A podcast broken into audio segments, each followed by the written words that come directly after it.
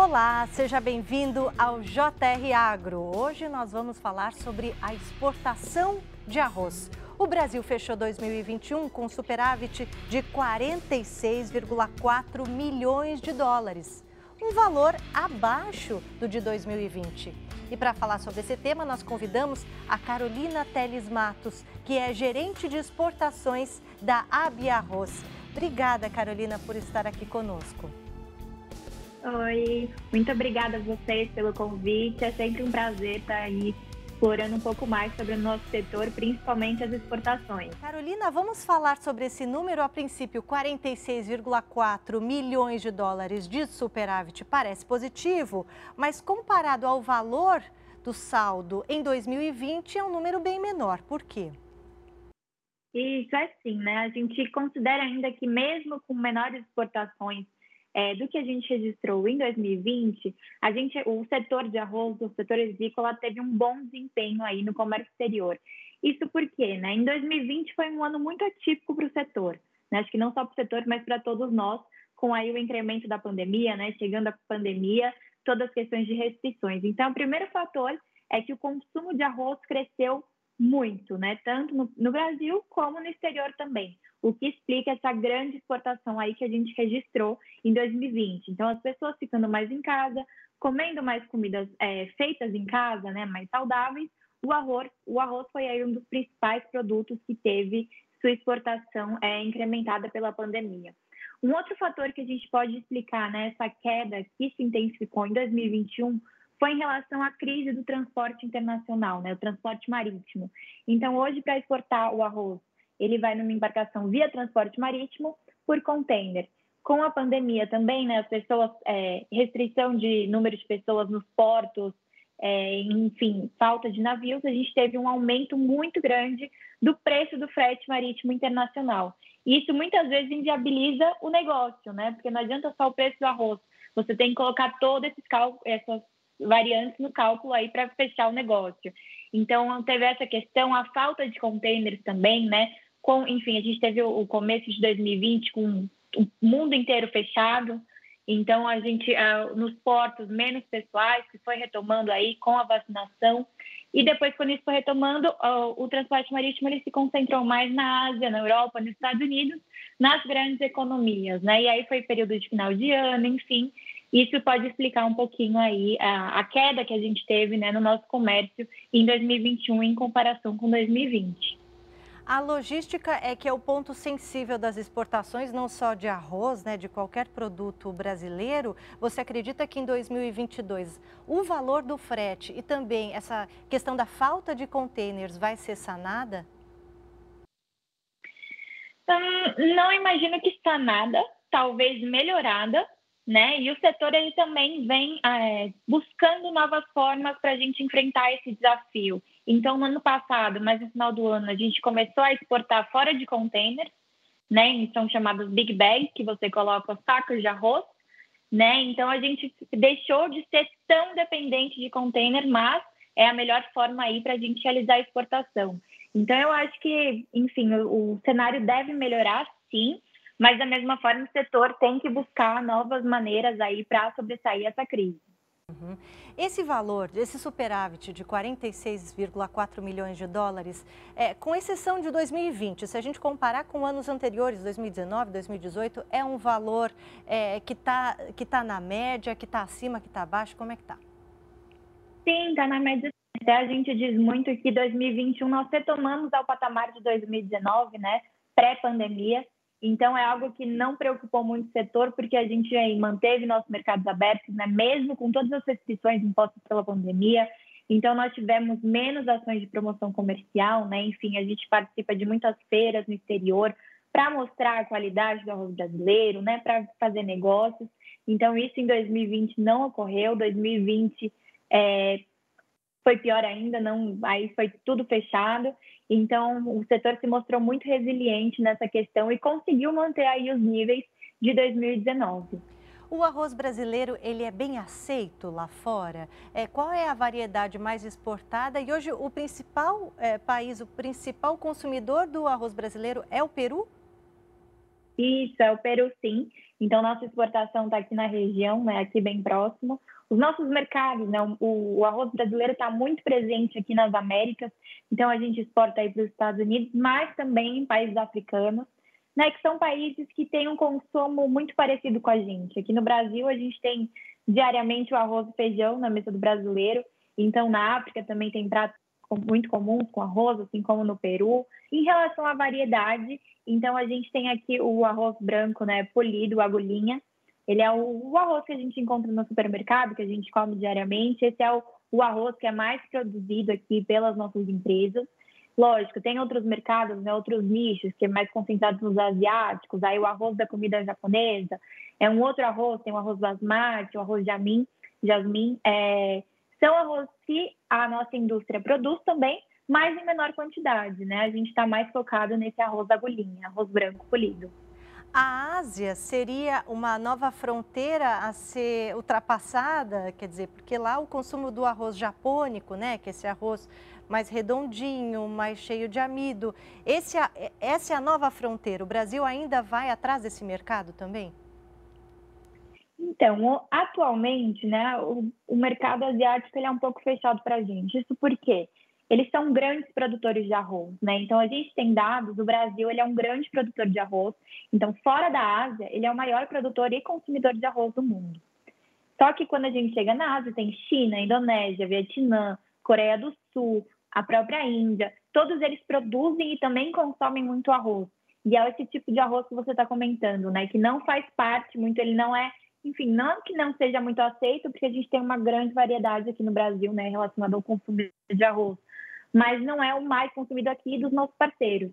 Então, é um nicho que, além deles produzirem bastante arroz, né, a gente tem que adaptar a nossa produção e abrir mercados, né? No caso da, desse país, muitas vezes eles têm tarifas muito altas para produtos agrícolas, né? São muito fechados, então tudo depende de uma conjuntura, né? Não é só bastar quer exportar o arroz X para o mercado asiático. Temos capacidade, sim, temos condições, mas tem toda a perspectiva de mercado.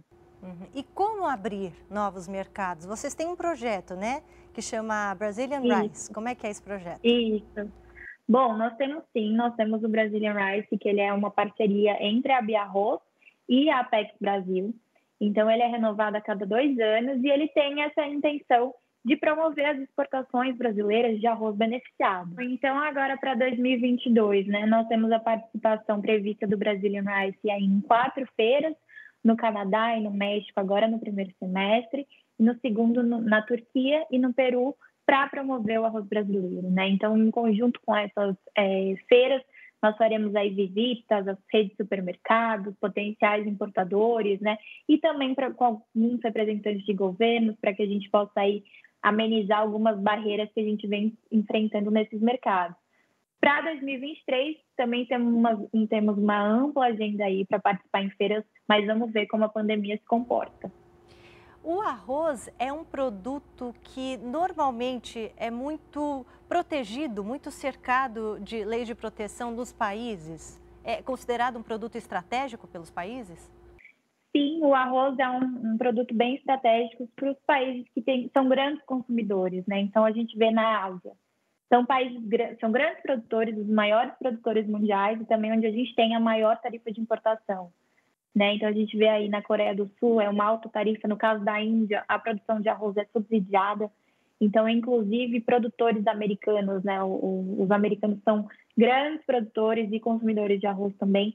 É, é, o setor privado já entrou em contato com o governo americano solicitando para que eles, enfim, questionem os subsídios da Índia, né, que o governo indiano dá, porque isso distorce totalmente o produto, o preço do produto no mercado internacional. Então, isso acaba favorecendo eles e vai contra as regras internacionais de comércio. Então, sim, o arroz encontra, se não a, a barreira tarifária, vai ter alguma barreira aí não tarifária, em questão de, enfim, é, de resíduos que você pode ter. E isso vai muito também, varia de acordo com o ambiente né, da plantação de arroz. Então, aqui a gente tem um, um bioma no Brasil, na Europa é outro. Então, a gente precisa usar substâncias diferentes aí para ter a, a, a produção, para garantir a produção de arroz. Agora, o Brasil exporta, mas também importa arroz, é isso? Isso, nós somos grandes exportadores de arroz, mas a gente também importa arroz, né? E o nosso principal, nosso principal parceiro aí no ano passado foi o Paraguai, que está ampliando bastante a sua produção de arroz, né? E nós é, importamos bastante também a matéria-prima, que é o arroz em casca, para que a gente possa beneficiar o arroz aí, suprir com as demandas do mercado interno e também exportar. Então, o, o grosso do arroz que é importado é esse arroz com casca, não é que a gente é, é, é deficitário na produção de arroz necessariamente, como é que é? Isso, não, até porque o arroz em casca, matéria-prima, parte dele também é exportado, né? Então a gente utiliza o arroz brasileiro para fazer o beneficiamento e chegar na mesa do brasileiro, que essa é a parte das empresas que a Biarroz representa, né, o, a indústria do arroz, vamos dizer assim, é, e tem o produtor, que é o arroz em casca. Então, aí os nossos principais origens das importações foram Paraguai, Uruguai e Argentina, aqui os nossos parceiros do Mercosul. Você pode dar um panorama da produção de arroz no Brasil? Quais estados são os maiores produtores? Claro. Bom, então a produção de arroz no Brasil ela está bem concentrada no sul, né, do país, na região sul, ali Santa Catarina, Rio Grande do Sul, né, as principais empresas da Biarroz elas estão nesses estados.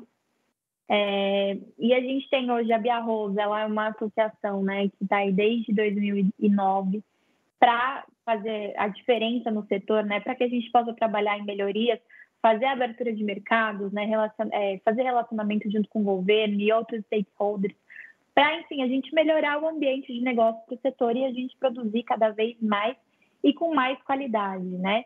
Então, hoje a gente conta aí com mais ou menos 50 empresas associadas que trabalham tanto no mercado interno e aí algumas delas estão exportando, a gente dá toda essa assessoria também por meio do projeto Brazilian Rights, para que as empresas passem a, a, exportar, né, a atingir o mercado internacional, porque isso também traz qualidade para o nosso produto, né? Quando, enfim, o mercado internacional tem outras demandas e às vezes pode ser bom para a gente.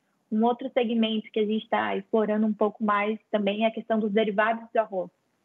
Hoje a gente vê esse mercado muito crescente no Brasil, então massa de arroz, leite de arroz, é, farinha de, arroz né? farinha uhum. de arroz, exatamente. Então isso é algo que a gente está é, para esse ano a gente vai estudar bastante para ver a demanda internacional disso também, para que a gente inclua isso aí nas exportações brasileiras de arroz e a gente é, trabalhe ainda mais para aumentar aí o nosso saldo comercial. O JR Agro conversa hoje com a Carolina Matos, que é gerente de exportações da Avia Arroz. Nós vamos fazer um rápido intervalo e voltamos em instantes. Estamos de volta com o JR Agro. Hoje conversamos com a Carolina Matos, que é gerente de exportações da Abia Arroz. Carolina, como é que estão os custos da produção de arroz com a alta dos combustíveis, alta do dólar, escassez de insumos é, vindos da China? Como é que está hoje? É, tá bem complicado, né, esse cenário. Então, a gente tem que impulsionar bastante as nossas vendas externas para a gente tentar compensar. Mas além desses fatores que você colocou, né, tem a alta de insumos, no caso fertilizantes, a gente importa muito, né, os insumos aqui, essa questão de defensivos agrícolas no Brasil. Então isso acaba encarecendo também, porque a gente compra em dólar e ainda tem a crise relacionada ao transporte marítimo, né? Então é, isso encarece ainda mais o produto. É, tem a, a própria questão do, do clima, né, das chuvas. Então, tem lugares que a gente vê que está chovendo muito, tem lugares que falta chuva. No sul, onde a gente tem aí a concentração de produção, a gente está sentindo uma falta de chuva, né? Isso, a, as indústrias, né? Enfim, as, os produtores de arroz têm sistemas para acumular água, mas enfim, isso afeta de certa forma. A gente está é, tendo uma previsão de ter uma perda aí entre 7 e 10% da produção, mas esse nada ano. que vai comprometer isso esse uhum. ano mas nada que vai comprometer aí, né, enfim, o consumo interno e também as nossas exportações. E aí, ao contrário do que está acontecendo no Brasil, a gente vê na Índia, por exemplo, o problema é com a escassez, com muita chuva. Então, aí a gente vê que o, esse problema do clima é, é, é, algo que a gente não pode controlar, mas a gente pode contribuir aí, tendo ações e práticas sustentáveis né, dentro das indústrias aí, para que a gente é, contribua com o meio ambiente. Pois é, os produtores do sul do país, justamente o principal polo de produção de arroz, estão sofrendo com as secas e a produção de arroz ela necessita de muita água, não é? Eles já, já trabalham em novas frentes é, de produção em, em outros estados, é, estão explorando talvez o centro-oeste. Como é que está hoje? E também como é que está a questão da tecnologia, se a tecnologia tem ajudado na produção? Claro, tem ajudado, vou começar pelo final. Tem, a tecnologia tem ajudado bastante, né? Então, eu estava, inclusive, ouvindo ontem um podcast sobre a produção de arroz de fato e essa questão hídrica. A gente consumia muito mais água antes e hoje em dia a gente consome bem menos, é, bem é, relacionado a essa questão do desenvolvimento da tecnologia, né? Preservando o meio ambiente. E outro ponto muito importante é que a gente está produzindo ainda mais do que anos anteriores, só que na mesma área o que mostra o aumento da produtividade vindo aí pela tecnologia, né, dos nossos produtores, das nossas indústrias. Então, esse é um ponto muito positivo com o setor, ele vem sempre aí é, trazendo novidades para que a gente possa estar é, tá melhorando cada vez mais, né, aumentando a qualidade do arroz. Em relação às regiões, a gente já tem algumas plantações de arroz, né, indústrias de arroz também no Tocantins, né, tem um pouco no Nordeste e aqui no Centro-Oeste, mas ainda são é, menores em número de empresas, né? Então é algo que a gente ainda está ampliando. A gente vê a maior presença mesmo no sul do país. Carolina, e me chama a atenção porque a gente já fez várias edições aqui do JR Agro e normalmente homens é que vêm representar o setor agrícola. É difícil ter uma mulher falando sobre esse setor que é tão importante para o Brasil, né? Tão punjante, nunca para, enfim. É, e você é super qualificada. Eu queria saber um pouquinho como é que é trabalhar nesse setor e, e, e o que, que você faz, qual é a natureza do seu trabalho. Claro, para mim é muito, muito importante também essas questões, acho que valem super a pena de fato, né? Acho que não só na agricultura, mas a gente vê uma predominância aí masculina, né, no, enfim, nessas posições. Mas é, é muito interessante trabalhar na, na agroindústria, né? Eu vim aí, meu, meu passado é na indústria, né? É, é um setor totalmente diferente, então são coisas totalmente diferentes para a gente aprender. É, eu lido mais com comércio internacional, então para toda essa questão do internacional é muito diferente do comércio agrícola do industrial. O industrial, muitas vezes, o problema está mais no, no Brasil, né? enfim, custo Brasil, tributação, no agro, claro, também temos os problemas, mas os outros países são muito mais protegidos, né? Eles protegem muito mais a agricultura porque eles têm medo do Brasil. Então é um setor que a gente está aí totalmente ofensivo e não tanto defensivo, né? Um setor já muito desenvolvido no Brasil que vem só melhorando. Então esse é um, um pouquinho da minha trajetória, né? Enfim, é, no passado aí, nos anos anteriores, eu lidava um pouco mais com a indústria, mais com a agenda de negociações e acordos comerciais, abertura de mercado também. E agora na Via Arroz, né, enfim, com, lidando com toda a parte internacional, impulsionando aí, criando ações para a gente impulsionar as exportações brasileiras e principalmente nesse momento que a gente vive de pandemia, né, que foi algo novo para todo mundo. E você participou do programa de formação de comércio internacional pela missão permanente do Brasil na OMC, que é a Organização Mundial de Comércio, né? Como é que foi esse trabalho? Isso. Como é que foi essa formação? Foi muito interessante, foi inclusive no comecinho da pandemia, ali no começo de 2020, então quando estava tudo começando mais na Ásia, ninguém sabia o que estava acontecendo muito.